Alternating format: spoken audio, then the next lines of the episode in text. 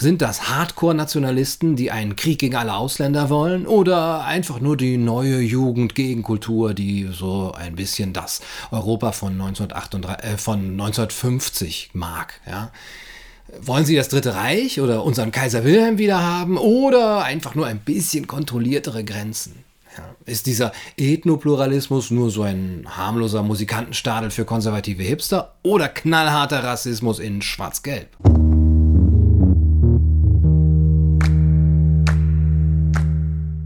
Hallo und herzlich willkommen bei Kaiser TV. Auf jemanden, der am Boden liegt, tritt man nicht auch noch ein, heißt es. Ähm, die identitäre Bewegung wird vom Verfassungsschutz als rechtsextrem eingestuft. Die Presse schreibt über sie eh nur mit dem Epitheton rechtsextrem. Auf Instagram und Facebook werden ihre Mitglieder gelöscht. Ähm, ja, es gibt zahlreiche Bücher, die vor der IB und den neuen Rechten und so weiter warnen. Zum Beispiel äh, das hier, Thomas Wagners Die Angstmacher. Ähm, meine Besprechung dieses Buches findet ihr übrigens hier. Ja, in der Mainstream-Presse zumindest kommt die identitäre Bewegung jetzt eh nicht besonders gut weg. Verboten wird sie eh bald, also könnte man vielleicht sagen, ist es nicht ein bisschen billig und unnötig, dass du jetzt da auch noch draufhaust? De mortuis nihil nisi bene, ja. Gut, zum einen ist die Frage, ob die Gefahr damit wirklich schon gebannt ist. Totgesagte leben bekanntlich länger. Und es stimmt, dass ich lieber Videos über Mentalitäten und Ideologien mache, die viele für ungefährlich halten und von denen es erstmal heißt, hä, wieso, äh, was soll denn daran problematisch sein? Äh, für Klimaschutz, äh, für einen starken Staat, für eine, eine Weltregierung, was gibt es denn da zu kritisieren? Ja, was soll da schon groß schiefgehen? Und die Ideologie der IB wird nun mal vom Mainstream nicht gerade jetzt für ungefährlich gehalten. Man ist da sowieso eher vorsichtig, eher gegen rechts. Nationalismus hat eh keinen guten Ruf. Rechtsextremismus sowieso nicht. Also ist die IB vielleicht doch gar nicht so gefährlich. Das sind doch eh nur noch so ein paar Mannequin und so ein Österreicher mit lustigem Dialekt und strengem Scheitel. Ihn hat das Leid anderer Menschen kalt gelassen. Was soll man da noch groß zu sagen dann? Ne? Ja, das ist jetzt eben keine große Herausforderung, ja, oder weil man da eh mit Beifall und Zustimmung von der guten Seite rechnen kann. Also ja, vielleicht ein bisschen billig, könnte man sagen. Hm. Allerdings zeigt ein Blick in die Geschichte, dass von Österreichern mit äh, lustigem Dialekt und strengem Scheitel ja auch schon einiges Unheil und Unglück ausging. Äh, und nein, ich meine jetzt nicht Andreas Cavalier. Er hat sogar das Leid von anderen noch verursacht. Auch der größte Totalitarismus hat mal klein angefangen, ja, wie schon Mao wusste. Und Außerdem lustwandle ich ja liebend gerne durch äh, den Garten der niedrig hängenden Früchte. Wirklich bin ich der Einzige, der das relativ vermessen sieht? Und schließlich muss man auch sagen, dass in bestimmten Kreisen, also in nicht-Mainstream-Kreisen, eine gewisse Unsicherheit äh, herrscht, wie die IB jetzt wirklich einzuschätzen ist. Sind sie eigentlich nur wie die CDU von vor 2003, aber mit lustigen Aktionen und so coolen Fahnen und Stickern? Oder Kommen sie direkt von der dunklen Seite des Mondes oder aus Neuschwabenland? Sind sie wirklich rechtsextrem, wie Wikipedia, die, die ARD und der Verfassungsschutz sagen?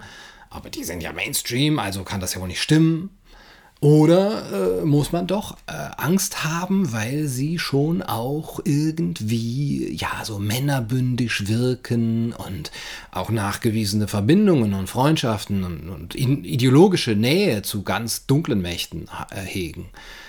Und was wollen die? Sind das Hardcore-Nationalisten, die einen Krieg gegen alle Ausländer wollen? Oder einfach nur die neue Jugendgegenkultur, die so ein bisschen das Europa von, 1938, äh, von 1950 mag? Ja? Wollen sie das Dritte Reich oder unseren Kaiser Wilhelm wieder haben? Oder einfach nur ein bisschen kontrolliertere Grenzen?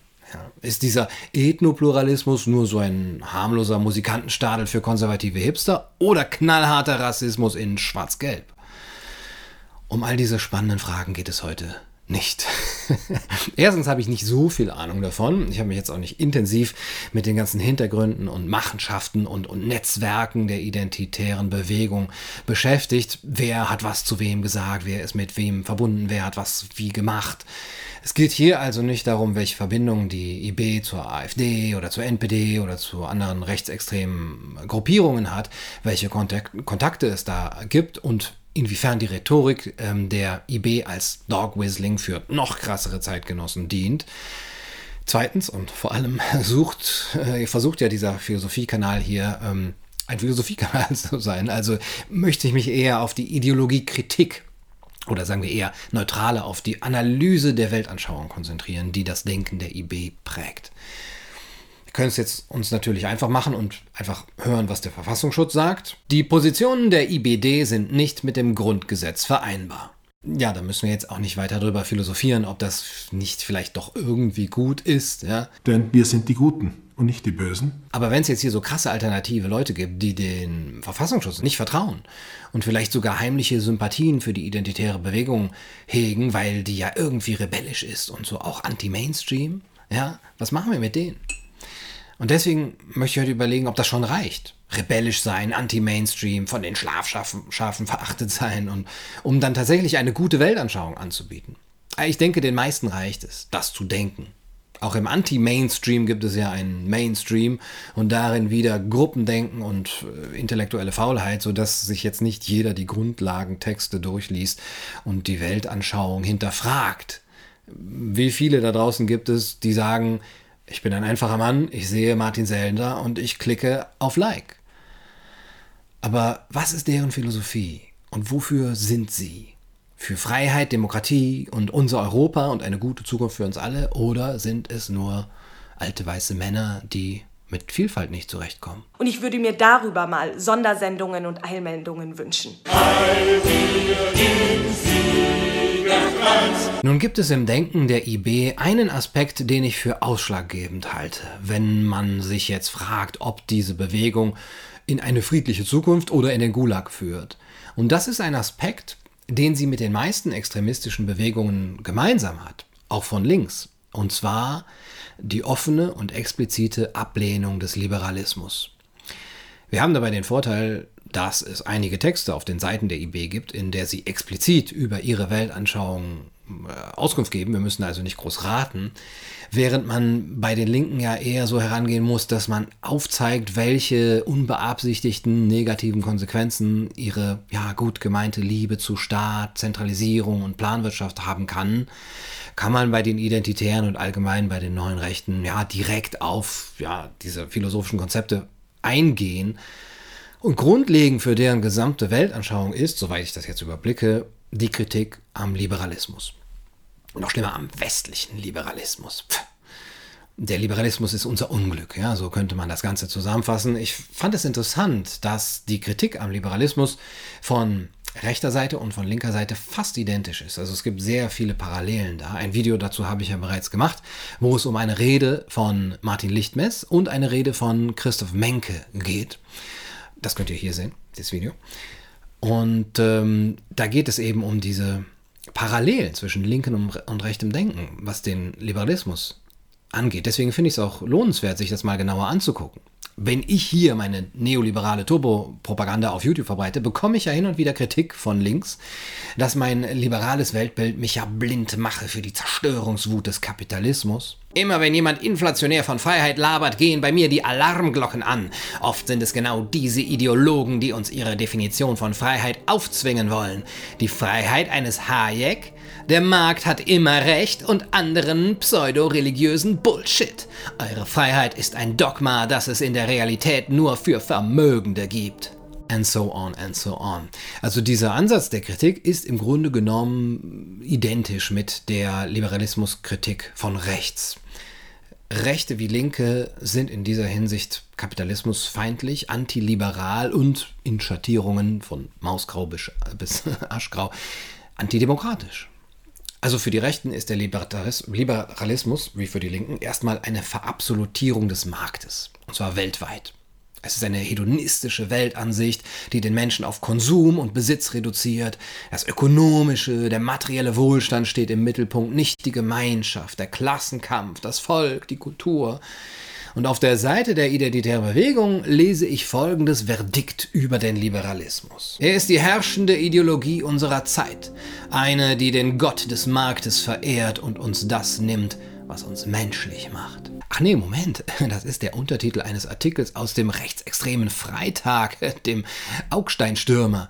Nee, Scherz, also dem lupenreinen linksliberalen Freitag, der urteilt dort über den Neoliberalismus als die Ideologie der derzeit herrschenden Politik.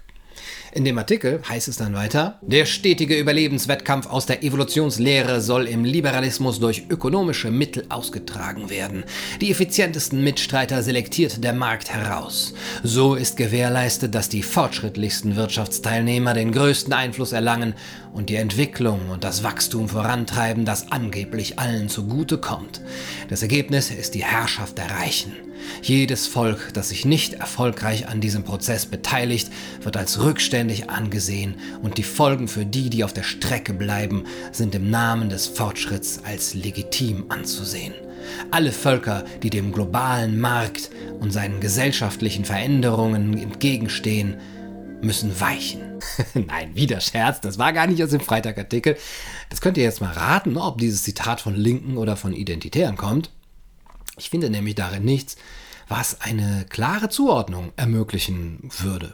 Okay, es ist zweimal die Rede von Volk, Völker, aber auch die linke Bewegung Diem25 äh, hatte in ihrem Manifest äh, das Wort Volk und Völker dutzendmal drinstehen, bevor es dann in einer zweiten Fassung durch Bevölkerungen ersetzt wurde. Also, ich kaufe ein IB und äh, möchte lösen. Es stammt jetzt wirklich von der Seite der identitären Bewegung, dieses zweite Zitat.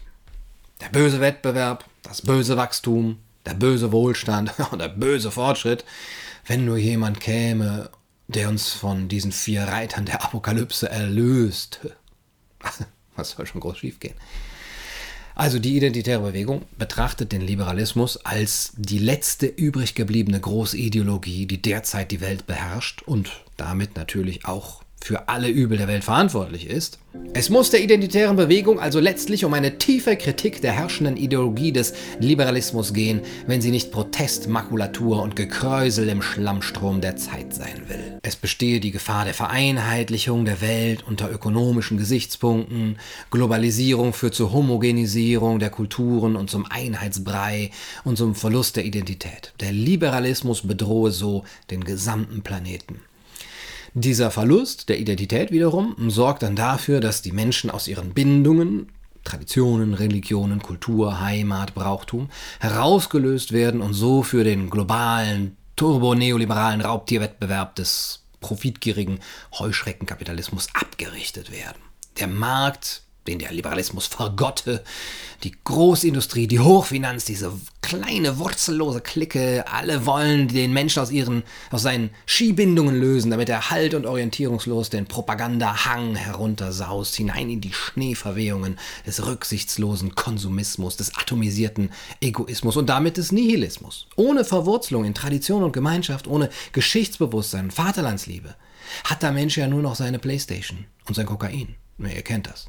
Das Ergebnis ist neben der monotonen Einförmigkeit der Menschheit die totale Anonymität in der liberalistischen Massengesellschaft und dadurch die absolute zwischenmenschliche Entfremdung. Was ist aber dieser Liberalismus, der hier tief kritisiert werden soll und was sagt uns seine Ablehnung durch die IB ja über den Zeitgeist und über diese Bewegung aus? Es ist natürlich müßig, jetzt nur über Begriffe zu streiten, will ich auch gar nicht machen. Der eine versteht unter Liberalismus zum Beispiel den klassischen Liberalismus eines Adam Smith und äh, John Locke. Der andere versteht darunter eher den Dirigismus eines Franklin Roosevelt oder ähm, die Politik von Bill Clinton oder äh, Tony Blair. Andere wieder verstehen darunter eher linksliberal, also was in den USA die Liberals sind. Und die nächsten verstehen darunter Toleranzbesoffen, Gender Mainstreaming, Feminismus, Globalismus, offene Grenzen, Abschaffung des Nationalstaates. Alles Liberalismus. Wenn die IB dann sagt, der Liberalismus ist unser Unglück, welchen äh, Liberalismus meint sie denn dann? Im Grunde alles Letztere. Ja, also alles außer dem richtigen klassischen Liberalismus, dem es um die Begrenzung der Macht des Staates über den Einzelnen geht. Aber ein bisschen auch den. Aber ansonsten ist alles mit dabei im Kampfbegriff Liberalismus. Interventionismus, die zynische Machtpolitik des Westens, amerikanische Hegemonie, linksgrün versifft, universelle westliche Werte, pff, eine eine Weltpropaganda bis hin zur Bezeichnung von Homosexualität als abartig und pervers und zur Ablehnung der Homo-Ehe als Zeichen der Entartung. Die IB fasst alle Übel der Welt zusammen, nennt die Epoche, in der wir uns befinden, dann Liberalismus und behauptet dann einen Kausalzusammenhang äh, dazwischen, also der Übel der Welt zum Liberalismus, ähnlich wie Rainer Mausfeld das macht, ja, für den die herrschende Ideologie der Neoliberalismus ist, der auch für alles Böse in der Welt verantwortlich ist. Erstaunlich ist aber schon, dass die erste Bedeutung, also die ursprüngliche, die sich an den Theorien von Adam Smith, ähm, John Stuart Mill, Wilhelm von Humboldt und John Locke zum Beispiel orientiert, ja so ziemlich gar nichts mit den anderen Bedeutungen zu tun hat. Und es dürfte auch klar sein, dass die derzeit herrschende Ideologie nicht sehr viel mit der zu tun hat, die von Adam Smith, John Locke, äh, Humboldt und so weiter begründet wurde. Also dem klassischen Liberalismus, nämlich die Überlegung, wie man willkürliche Gewalt so gut wie möglich einschränken kann. Und die Antwort der Liberalen war, Gewalt ist nur dann gerechtfertigt, wenn sie zur Verteidigung eines Menschen oder seines Eigentums eingesetzt wird. Zur Verteidigung. Ja?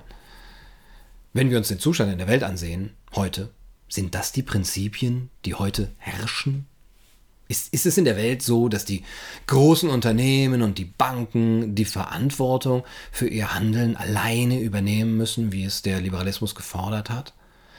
Oder werden die irgendwie durch staatliches Eingreifen immer wieder geschützt? Müsst ihr sagen, ich habe ja keine Ahnung. Also eine starke Anlehnung gibt es bei der IB übrigens an die Theorien von Alexander Dugin, einem russischen Intellektuellen. Ich verurteile jetzt nicht alle Intellektuelle, ich äh, beachte mich selber als intellektuell. Dessen vierte politische Theorie lehnt den westlichen Universalismus, die Menschenrechte, die pluralistische Gesellschaft, die parlamentarische Demokratie offen ab. Wenn man wissen will, was die IB denkt, dann muss man vor allem Dugin lesen, der zum globalen Krieg gegen den Liberalismus aufruft. Der Antiliberalismus der IB orientiert sich vor allem an Denkern wie diesem Dugin, auch an René Guénon oder ähm, Julius Evola, die offene Feinde der offenen Gesellschaft sind. In meinem Video über die äh, offene Gesellschaft und Karl Raimund Poppers Buch über die offene Gesellschaft und ihre Feinde habe ich dieses Problem ja schon besprochen, wie eine liberale Gesellschaft mit denen umgeht, die die Freiheit abschaffen wollen. Also äh, mit Fundamentalisten und Extremisten. Also das berühmte Böckenförde-Theorem. Und in der Tat ist das ja auch äh, ein Ansatzpunkt der Kritik von Seiten der IB, also dieses Paradoxon, der Liberalismus ist zu schwach, um seine eigenen Voraussetzungen zu verteidigen. Äh, das ist auch der Ansatzpunkt von Christoph Menke. Der, der, der, wegen der Toleranz traut er sich nicht, die Intoleranten auszuschließen. Ja? Aber das Problem seien eigentlich für die IB nicht die Fundamentalisten, sondern diejenigen, die sich nicht gegen sie wehren. Es gehe nicht um eine Kritik am Islamismus, sagt die IB, sondern um eine Kritik am westlichen Liberalismus. Denn dank dem gibt es überhaupt solche Phänomene wie Masseneinwanderung und Islamisierung und ja, alles, was als Übel der Welt bezeichnet wird. Kritisiert werden soll also nicht eine extremistische Kultur, sondern die gefährdete, nicht extremistische, die zu liberale Kultur. Und damit ist es auch klar, wenn man selber extremistisch oder fundamentalistisch ist, dann will man ja nicht den Fundamentalismus an sich kritisieren, ja, wäre man ja schon blöd, sondern eher die Tatsache, dass der Liberalismus den Fundamentalismus der anderen nicht ausreichend bekämpft. Ja, den eigenen aber, den hätte man gerne durchgesetzt. Man hätte gerne einen starken, illiberalen Staat, eine Art fundamentalistischen Gottesstaat sozusagen.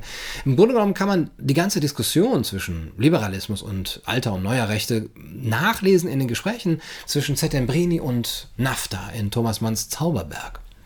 Der Aufklärer Settembrini ist für eine Weltrepublik der individuellen Freiheiten, der internationalen Menschenrechte und sein Antagonist NAFTA setzt dagegen die mittelalterliche Ordo-Vorstellung. Ausgerechnet nach den Maximen von absolutem Befehl, eiserner Bindung, Disziplin, Opfer, Verleugnung des Ich, Vergewaltigung der Persönlichkeit. Nicht Freiheit wolle die Jugend, ihre tiefste Lust ist der Gehorsam. Der Tugendkatalog des totalitären Terrors. Es ist daher klar, dass die IB im Islamismus nicht den Feind sieht, sondern eher einen Zwillingsbruder, mit dem sie sich zerstritten hat. Ja, ebenso wie Sozialismus und Faschismus nur verfeindete Geschwister der Unfreiheit sind. Auf der Seite der IB Deutschland heißt es, Rechtschreib- und Zeichensetzungsfehler habe ich übernommen. Schon die letzte echte Kampfphase des Liberalismus, der Zweite Weltkrieg, in dem er gegen seine modernistischen Bruderideologien NS-Faschismus und Sozialismus ins Feld zog, war bemüht und unecht. Der Liberalismus raffte sich im Zweiten Weltkrieg noch einmal auf, um seine Mit- und Nachgeburten zu besiegen. Nach ihrem Tod ist er endgültig ohne Feind und krepiert an sich selbst. In kultureller, ideologischer, ökonomischer und demografischer Hinsicht.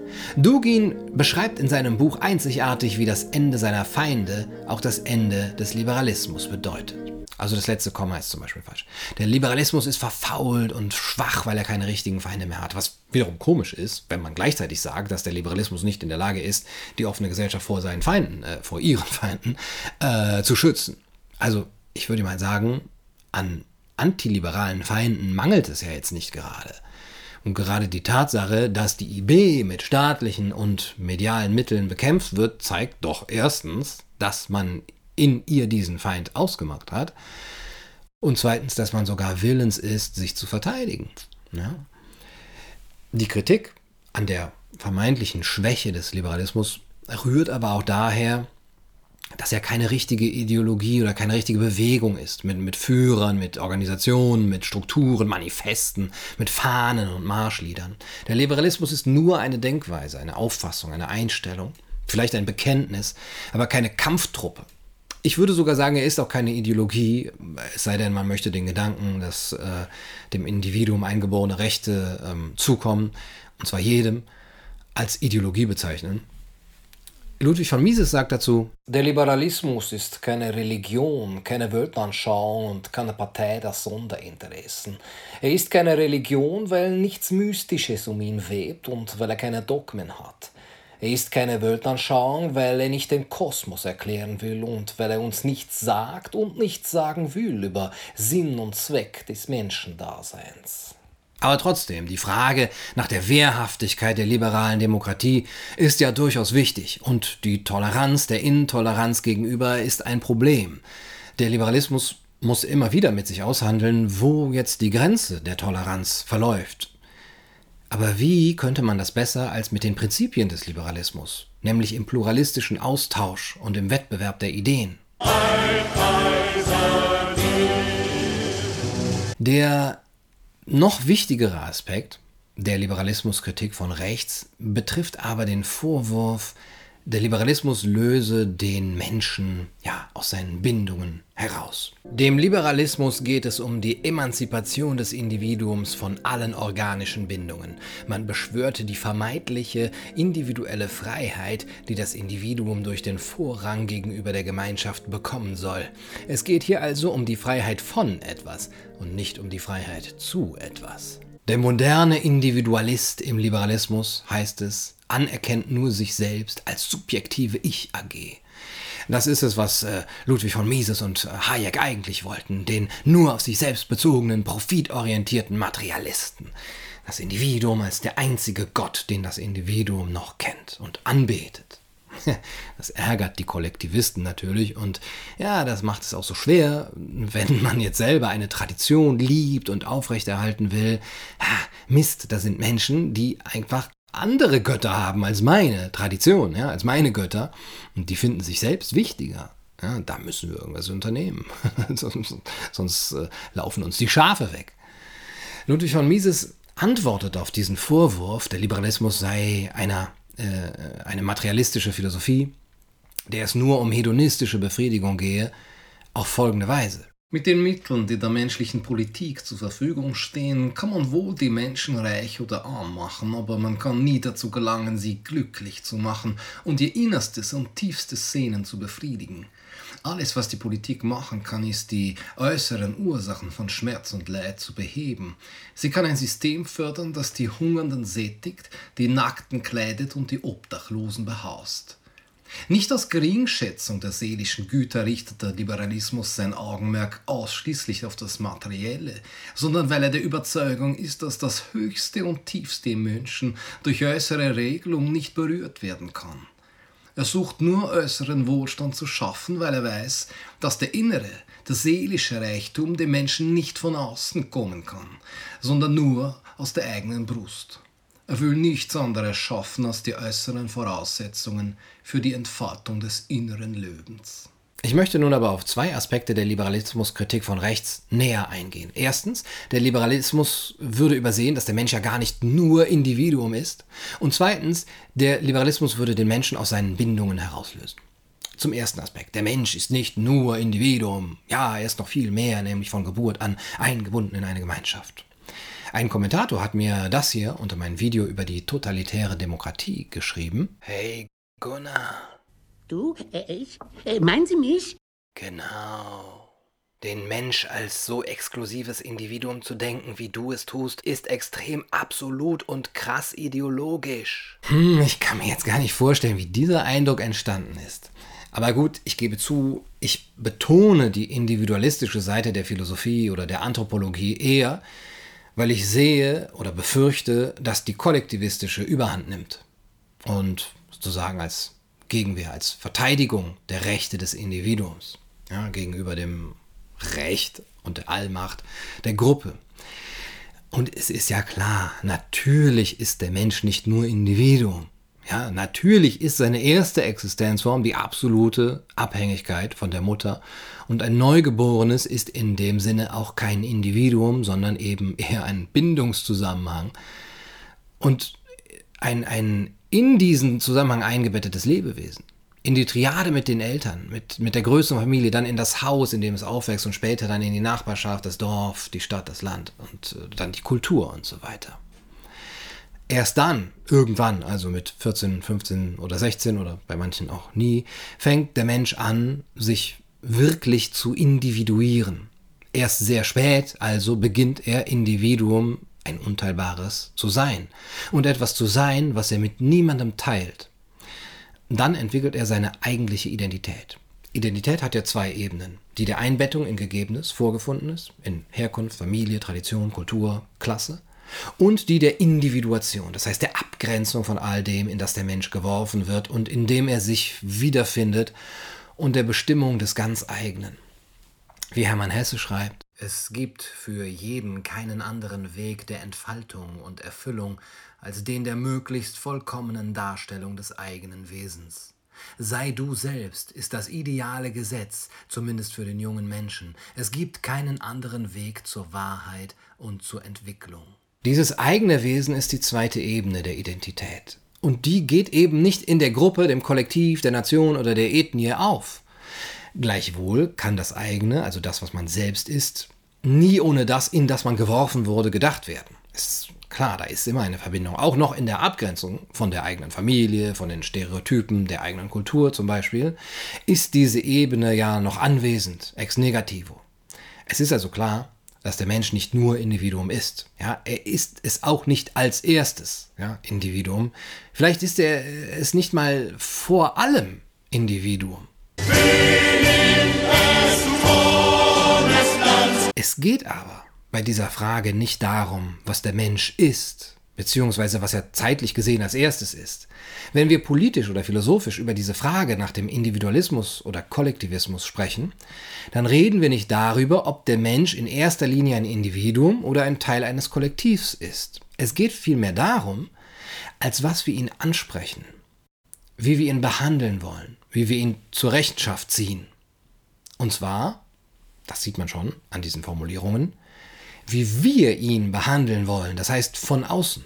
Der politische Individualismus ist eine Aussage darüber, wie die Politik oder die Gesellschaft den Menschen behandeln sollte, was sie in ihm ansprechen äh, sollte, womit sie ihn verpflichten will.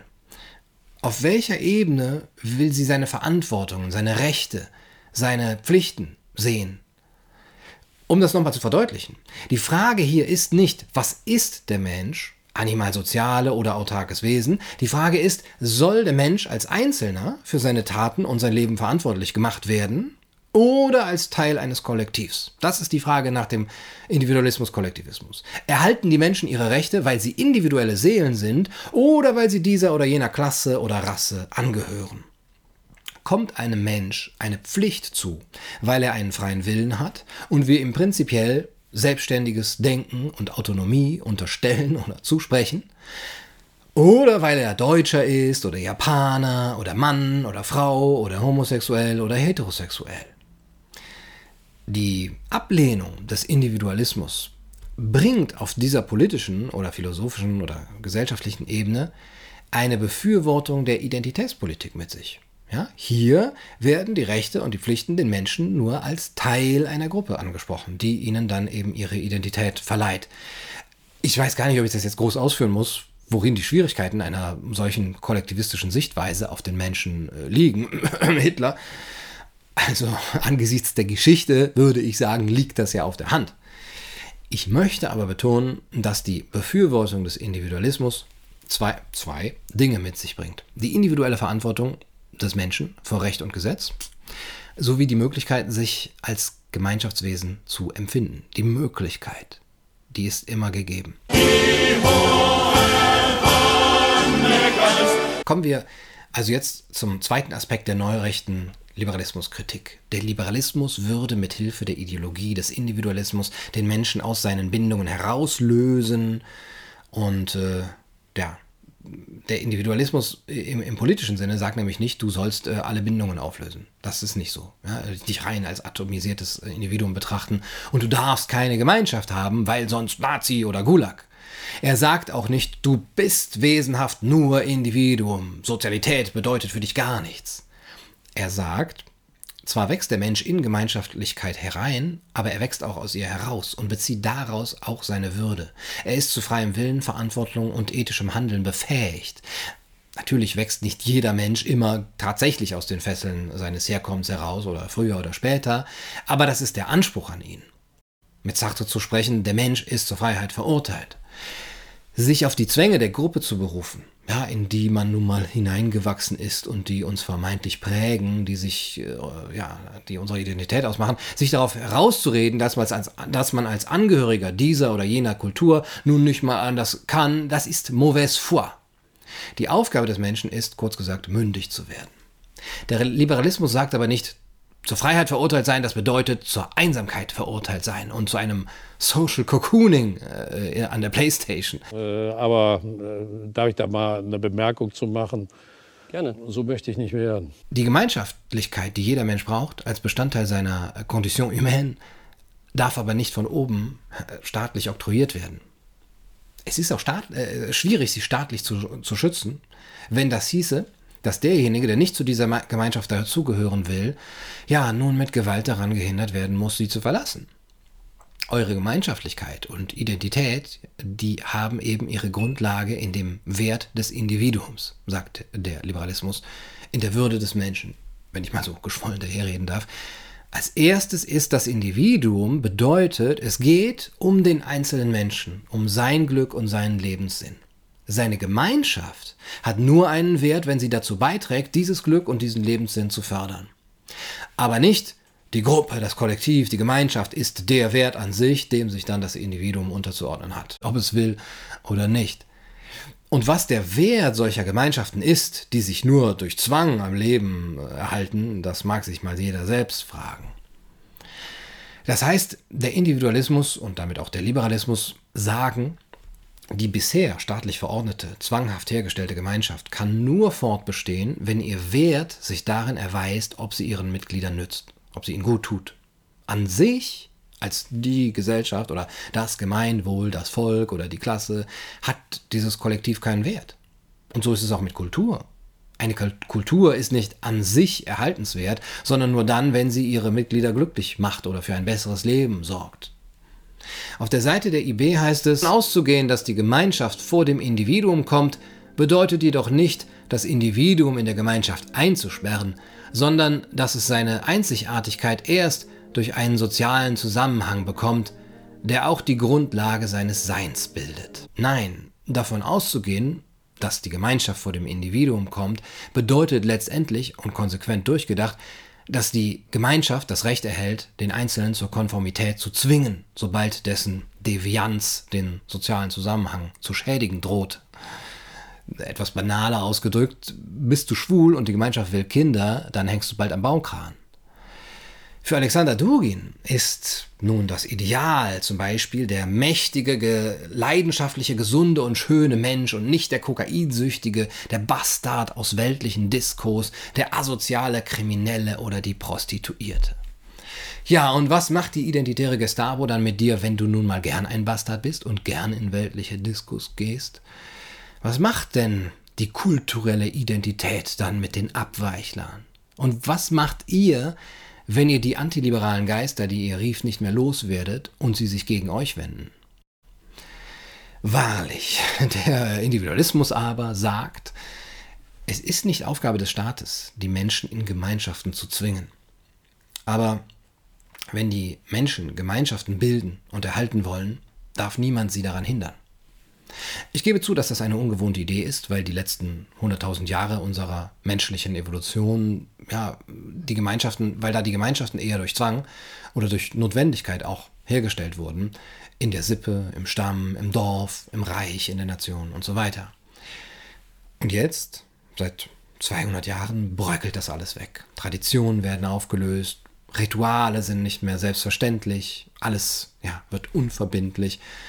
Und zugleich kommt die Idee des Liberalismus in, der, in, die Welt. Ja, da kann man schon leicht auf die Idee kommen, das eine war nach dem anderen, also ist das andere die Ursache des einen. Naja, ich sag mal, entweder bist du blind auf beiden Augen oder nur einfach blöd. Warum bin ich jetzt aber skeptisch, wenn jemand nach Verboten schreit, wie Precht und Maoritz Neumeier? Äh, weil ich denke, dass die Einrichtung des Staates Menschen anzieht, die nach Macht streben. Um ihre Macht auszuweiten, brauchen sie Rechtfertigungen. Wenn jemand jetzt nach Verboten, Regulierungen, Steuern, Kontrolle schreit, dann haben sie diese Rechtfertigung für ihre Machtfülle und dann sagen sie, wir lieben doch alle Menschen. Und genauso skeptisch bin ich jetzt, wenn jemand nach Identität schreit. Lieber Staat, erhalte doch bitte unsere kulturelle Identität. Dann haben die Machthungrigen ja ihre Rechtfertigung ihre, ihre Befugnisse dann weiter auszuweiten und zu missbrauchen. Verschwörungstheorien haben Hochkonjunktur. Das Volk, die Klasse, das Proletariat, die Nation, solche kollektivistischen Begriffe sind im politischen Bereich fast immer nur Propagandabegriffe für die Ausweitung von Macht. Gemeinwohl geht vor Eigennutz. Von wem war das nochmal? Naja, und ihr denkt, denen da oben wäre es wirklich um das Gemeinwohl gegangen und nicht um ihre eigene Machtfülle. Und ihr denkt, dass es Politikern, die die eigene Kultur oder das Volk als Motto auf ihren Fahnen führen, wirklich um Kultur und Volk geht. Ihr denkt, dass die identitäre Bewegung Gemeinschaft geht vor Eigentum ruft und die Politiker dann, die mit ihrer Hilfe an die Schalthebel der Regierung kommen, das nicht schamlos ausnutzen werden. Wie Roland Bader sagt, das Ungeheuer Leviathan wartet nur darauf, gerufen zu werden. Mit jedem Hilferuf wird seine Macht noch bedrohlicher und seine Schergen noch dreister und gefährlicher. Guckt euch mal um. Und diese Hilferufe entstammen der, Be der Beschwörung des Kollektiven, für die die IB steht.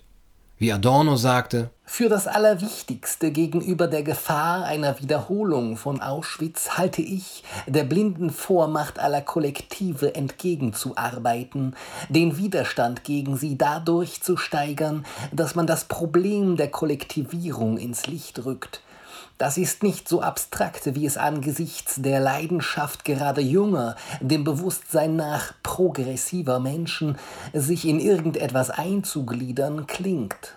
Naja, wir werden wohl heute hinzufügen müssen, auch angesichts der Leidenschaft junger, dem Bewusstsein nach reaktionärer Menschen ist es wichtig, vor dem Problem der Kollektivierung zu warnen.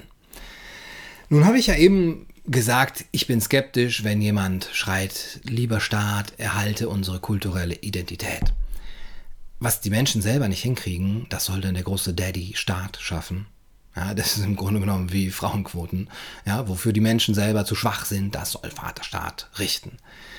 Aber man muss natürlich unterscheiden, wo Fälle vorliegen, dass der Staat oder andere Staaten aktiv die kulturelle Identität einer Gesellschaft zerstören oder unterminieren. Das ist in der Geschichte ja auch schon öfter vorgekommen und wurde auch oft benutzt um den Widerstand der Bevölkerung gegen Besatzer zum Beispiel zu brechen.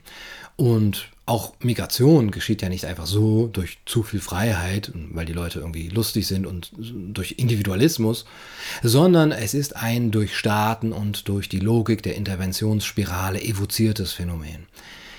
Aber dann kann die Forderung ja nicht sein, den Bock zum Gärtner zu machen, sondern es muss ein Ruf nach Freiheit sein. Lass uns in Ruhe. Lass uns machen.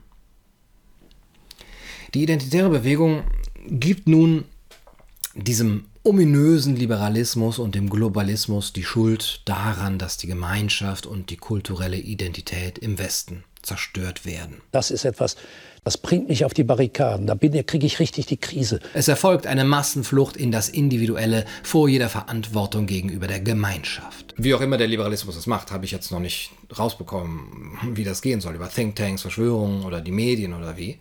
Warum suchen so viele Menschen ihr Heil in Verschwörungstheorien? Aber die Frage ist erstmal, ob das wirklich so ein unumkehrbarer Prozess ist. Ist nicht jetzt zum Beispiel gerade die Leidenschaft, für die sich, mit der sich die Jugend für den Klimaschutz einsetzt, ein Zeichen dafür, dass Engagement und Gemeinschaft wieder hoch im Kurs stehen? Obwohl unsere Kinder doch so durch Liberalismus und, und äh, Kapitalismus wohlstandsverwahrlost und verwöhnt sind.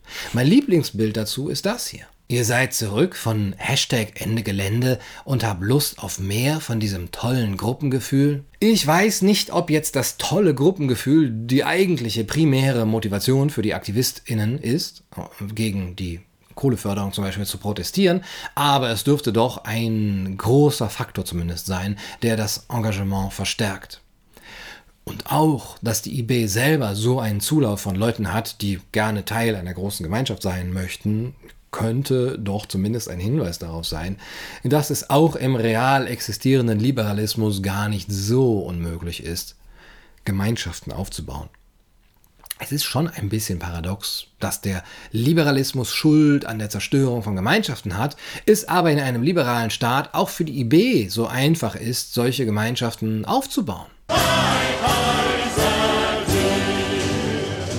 Mir hat äh, jemand geschrieben, der einige Zeit lang bei der IB aktiv war und ähm, das Urteil war so, dass ich an einen ganz bestimmten Film gedacht habe. Ihr könnt ihr mal raten, äh, welchen ich da im Kopf hatte. Mein größtes Problem war, dass man nur noch für die Gruppe gelebt hat. Sie wollten mich für das Marketing und das Design einsetzen und wollten mich drängen, etwas zu studieren, das eher zu ihnen passt und besser für die Gruppe ist, zum Beispiel Informatik.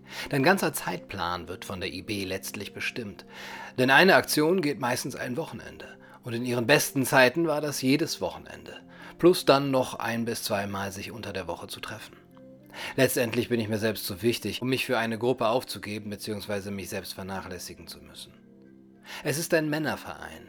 Ihre Pläne werden immer manipulativer und es erinnert schon an Gehirnwäsche. Was auch noch richtig arg ist, ist, dass sie fünf junge Männer ein Jahr lang in einer WG trainieren wollen, also ein Jahr eine IB-Ausbildung machen. Dort werden sie täglich trainieren müssen und ihnen wird gezeigt, wie sie in einer Führungsposition in der IB sich richtig verhalten und so weiter. Dann werden sie eingesetzt. Hörte sich für mich wie eine Sekte an. Die pure Gehirnwäsche. Ein Jahr hören und sehen sie nichts anderes. Na, habt ihr es erraten? Richtig, Horten hört ein Hu. Nein, Quatsch. Also die Welle. Ja, was soll schon groß schiefgehen, wenn so eine Bewegung groß wird? 1984 war doch nur ein Buch und äh, ja, dann ist die Welle ja auch nur ein Buch. Es ist aber doch die Frage, ob die Berufung auf Bindungen und Gemeinschaft, ja, wie sie da auch praktisch anscheinend durchgeführt wird, nicht noch eine viel größere Gefahr in sich birgt. Was man an den Äußerungen dieses ehemaligen Ibelers sieht, ist dass das Gewissen des Einzelnen, seine Eigenverantwortung im Namen von im Namen der Bindung von äußeren Autoritäten ersetzt wird, wie Adorno gesagt hat, in Erziehung zur Mündigkeit. Gerade die Bereitschaft, mit der Macht es zu halten und äußerlich dem, was stärker ist als Norm, sich zu beugen, ist aber die Sinnesart der Quälgeister, die nicht mehr aufkommen soll. Deswegen ist die Empfehlung der Bindungen so fatal. Menschen, die sie mehr oder minder freiwillig annehmen, werden in eine Art von permanenten Befehlsnotstand versetzt. Die einzig wahre Kraft gegen das Prinzip von Auschwitz wäre Autonomie, wenn ich den kantischen Ausdruck verwenden darf.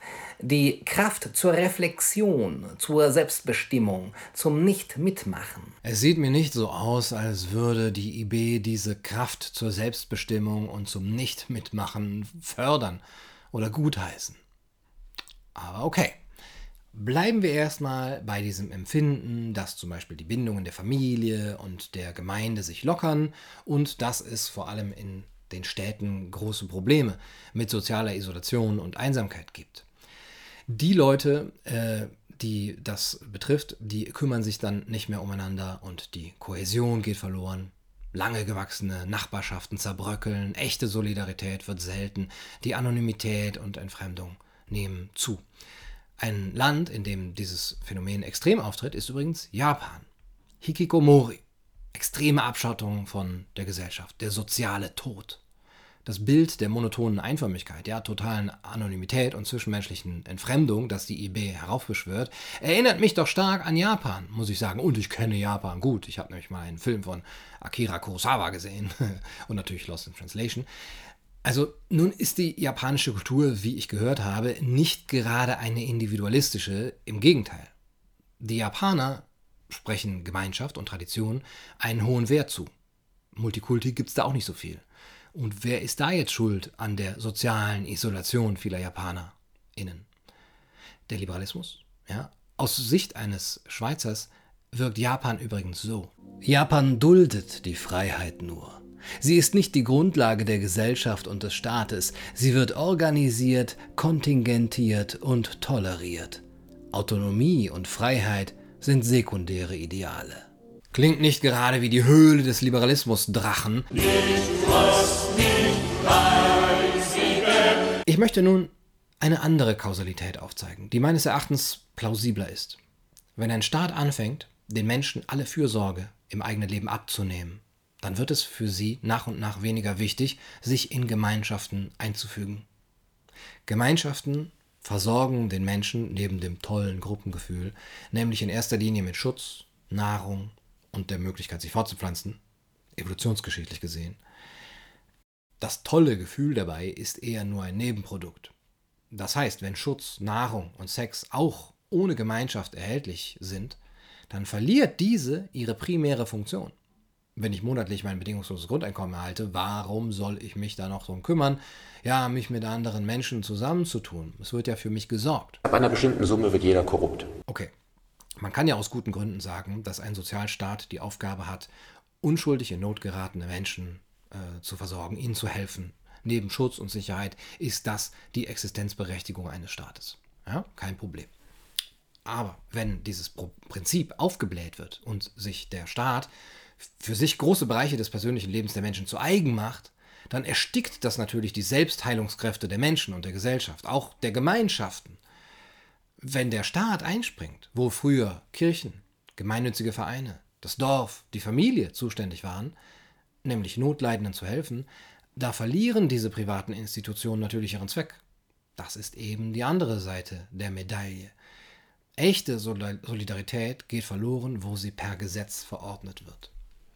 Und statt der angeblichen Solidargemeinschaft erzeugt der Wohlfahrtsstaat rivalisierende Interessengruppen im Kampf um staatliche Zuwendungen und Privilegien.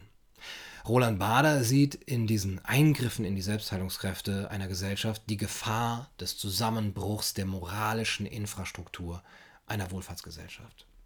Das geschieht vor allem durch die zunehmende Verstaatlichung des Privaten und somit durch die Zerstörung der Familie und der dort institutionell verankerten Eigenverantwortung. Zivilisation ist nicht vererbbar, sondern muss von jeder Generation neu eingeübt werden. Und das kann nur in kleinen Gemeinschaften und Gruppierungen geschehen. Roland Bader, der Superliberale, sieht also genau die Rolle von kleinen Gemeinschaften und Gruppierungen, die soziale Aufgaben und Solidarität übernehmen. Er warnt davor, äh, die Abhängigkeit der Kinder und der Alten und der Kranken und der Behinderten vom Liebesverband und von der gewachsenen Verantwortungs- und Solidargemeinschaft der Familie auf das kälteste aller Ungeheuer, den Staat, zu übertragen, weil dann die Lichter der Zivilisation und der Freiheit ausgehen. Und das Heer der Verwalter der Abhängigkeit, die Wohlfahrtsbürokratie übernimmt dann die Herrschaft. Also der Nanny State, Etatismus, ein überbordender Wohlfahrtsstaat. Wenn man sich jetzt nicht zu der These versteigern will, versteigen, versteigen will, dass der Liberalismus und der Nanny State zwei Seiten einer und derselben Medaille sind, dann wird man wohl sagen können, die Zerstörung von Solidarität und Gemeinschaft hat ihre Ursache nicht in der Forderung nach Freiheit und Individualismus und Menschenrechten, sondern in der Anmaßung der Wohlfahrtsbürokraten. Der Staat spielt sich dann als großer Gönner auf, zerstört aber hinterrücks die Familien und die gewachsenen Gemeinschaften. Auch Genossenschaften oder Vereine können sich eher da bilden, wo die Zentralgewalt nicht schon alle Funktionen an sich gerissen hat. Auch das, die öffentliche Wohlfahrt, dient ja in einem großen Staat, obwohl es sich so schön warm und nett anhört, also das Wort Wohlfahrt, nur der Rechtfertigung von Machtfülle. Aber die Identitären machen den Liberalismus dafür verantwortlich, ja, und damit die Freiheit des Individuums. Ja, ist klar. Liberalismus tötet, sagen sie. Völlig auf Angst in der Politik zu verzichten, ist auch keine Lösung. Das Individuum soll doch lieber nicht allzu frei sein. Ja, seine Freiheit und Selbstbestimmung sollte da eine Grenze haben, wo das Kollektiv kaputt geht. Nur eine echte Weltanschauung, die unsere ethnokulturelle Identität neu ergründet, die uns einzig und allein zu uns selbst führt und den Liberalismus entschieden bekämpft, ist der richtige Weg. Dort muss der Staat dann leider mal auf ein wenig Liberalität verzichten und die zu egoistischen Identitätsschädlinge in ihrem ethnokulturellen Menschsein erwischen.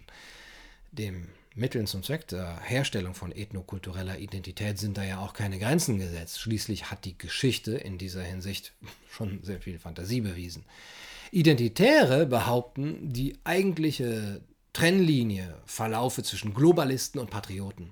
Also zwischen denen, die einen, eine Weltstadt wollen und die, die offene Grenzen wollen und, und denen, die den Nationalstaat wollen. Aber beides sind kollektivistische Etatisten, die Gewalt verwenden wollen, um die Menschen zu ihrem Glück zu zwingen. Die eigentliche Trennlinie verläuft viel, viel mehr zwischen denen, die die Knechtschaft wollen, und denen, die die Freiheit lieben. Liberale haben immer wieder den Wert von Gemeinschaft und Bindung betont. Ludwig von Mises sagte, dass das Individuum daran interessiert ist, dass das engere Gemeinwesen, in dem es lebte, blühe und gedeihe und dass er in demselben Maße an dem Gedeihen der ganzen Welt interessiert sein kann. Liberale wie Friedrich August von Hayek betonen immer wieder, dass die Familie die entscheidende Institution für das Bestehen und äh, das Entstehen auch von Kultur und Zivilisation ist. Auch der Wert von Traditionen wird von Liberalen immer wieder beschworen. Mit dem Unterschied aber, dass sich die Traditionen erhalten sollen, die förderlich sind und äh, dass die absterben sollten, die unmenschlich sind. Dass etwas eine Tradition ist, macht es ja noch lange nicht schützenswert. Und auch nicht, dass es die eigene Tradition ist, macht es daher gleichzeitig äh, schützenswert damit. Traditionen sind nicht durch staatliche Subventionen zu schützen, sondern sie sind aus einer spontanen Ordnung heraus äh, entstehen und vergehen zu lassen. Der amerikanische Ökonom Walter Block schreibt dazu, Tradition ist nur eine Mutmaßung, kein Gott, der angebetet werden soll. Es ist und bleibt sinnvoll, jene Traditionen, die nicht funktionieren, anzupassen und abzuschaffen. Also wenn wir uns jetzt die Effizienz und die Kompetenz staatlicher Behörden ansehen, möchten wir ihnen dann wirklich zutrauen, zu unterscheiden, welche Traditionen erhalten werden sollten und welche sie abschaffen möchten?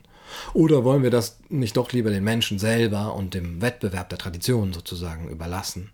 Oder ist das zu viel Liberalismus für euch? Wem es wie der IB um den globalen Kampf gegen den Liberalismus geht, der ist auch der Meinung, dass eine zentralistische Planung von oben dem freien Spiel der Ideen, der Lösungen und Entdeckungen auch auf dem Feld von Kultur und Tradition überlegen ist. ja, klar. Die neue Rechte möchte den Staat benutzen, so wie es Dugin mit Putin tut, um äh, Traditionen zu bewahren. Und welche ist dabei egal, Hauptsache die eigene. Und dafür wird sie tief in die Vertragsfreiheit der Menschen und damit in ihr Leben und in ihr Eigentum eingreifen. Und ja, hinterher wird sie sagen, aber wir lieben doch alle Menschen. Der Gegensatz von Liberalismus ist nicht Gemeinschaft und die Folge des Liberalismus ist nicht Vereinzelung. Der echte Liberalismus kann nur gedacht werden in einer Kultur, in der sowohl Freiheit als auch Gemeinschaftlichkeit einen hohen Stellenwert haben. Dazu bedarf es aber der privaten und zivilgesellschaftlichen Initiative, zu der der Liberalismus auch immer wieder ermutigt.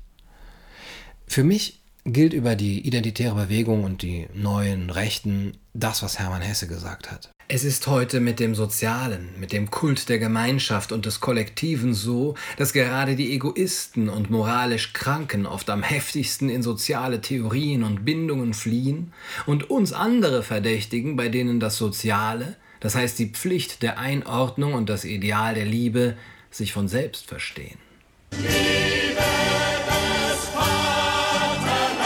Ich fasse zusammen dass für die identitäre Bewegung die Gemeinschaft vor dem Individuum kommt, bedeutet, dass über kurz oder lang die Freiheiten und Rechte des Individuums eingeschränkt werden müssen, sobald es mit seinem Tun oder Dasein die Identität des Volkes gefährdet. Es bedeutet, dass für sie das Gruppendenken und die Unterwerfung unter die Stammesgesellschaft vor der Mündigkeit des souveränen Menschen kommt. Dass die identitäre Bewegung fälschlicherweise dem Liberalismus und nicht dem Interventionismus, die Schuld für die Atomisierung der Gesellschaft in die Schuhe schiebt, bedeutet, dass sie lieber die Freiheit bekämpfen will, als die Auswüchse an staatlicher Hybris, die zu dem Phänomen und zu den Phänomenen erst äh, geführt haben. Ihre Kritik an Marktwirtschaft, Fortschritt und Wohlstand bedeutet, dass sie dafür ist, planwirtschaftliche Elemente einzuführen und dem Menschen paternalistisch in seine Lebensführung reinzuquatschen. Und das Reinquatschen wird dann in letzter Konsequenz so aussehen. When I with my friends take over, you go to Gulag. Das war's für heute auf Kaiser TV. Ich hoffe, das Video hat euch gefallen. Falls ja, äh, abstrahiert den Skandal. Ne, Moment. Äh, abonniert den Kanal. Kauft mein Buch und äh, diese Tasse hier. Ach ja, und guckt mein Video über Richard David Prechts Bestseller Jäger, Hirten, Kritiker, in dem ich euch sage, ob ihr es lesen solltet oder nicht. Ähm, das könnt ihr hier sehen. Nein, Moment. Hier unten ist es, ne? Das könnt ihr hier sehen. Äh, ebenso auch das Video über die Wohlfühldiktatur, Alexis de Tocqueville und die Demokratie in Amerika. Spannende Themen. Wenn ihr Unterstützerinnen und Unterstützer seid, könnt ihr das äh, bereits sehen. Ab einem Euro im Monat seid ihr dabei auf Patreon, über PayPal, Bitcoin oder Kontoüberweisungen, Subscribestar. Alle Links sind in der Beschreibung. Ach ja, und ähm, das Video über José Ortega y Gasset und den Aufstand der Massen, das können äh, Unterstützer auch bereits sehen. Berührt mich sehr. Nachhören könnt ihr natürlich wie immer alles auch als Podcast auf iTunes, Soundcloud und Spotify. Und schreibt irgendeinen Quatsch in die Kommentare. Ach ja, was ich wirklich mal gerne wissen würde, wie würdet ihr unsere Epoche denn wirklich beschreiben? Und wie würdet ihr die herrschende Ideologie nennen? Liberalismus? Neoliberalismus? Sozialismus? Semisozialismus? Technokratismus? Ich frage für einen Freund. Schreibt es in die Kommentare. Ich lese sie alle. Wenn, wenn, wenn, du, wenn, du, wenn du im ICE Sonntagnachmittag von, äh, von Hamburg nach Berlin fährst, aber keine Platzkarte hast und deswegen stehen musst. Ich wünsche euch einen wundervollen Tag.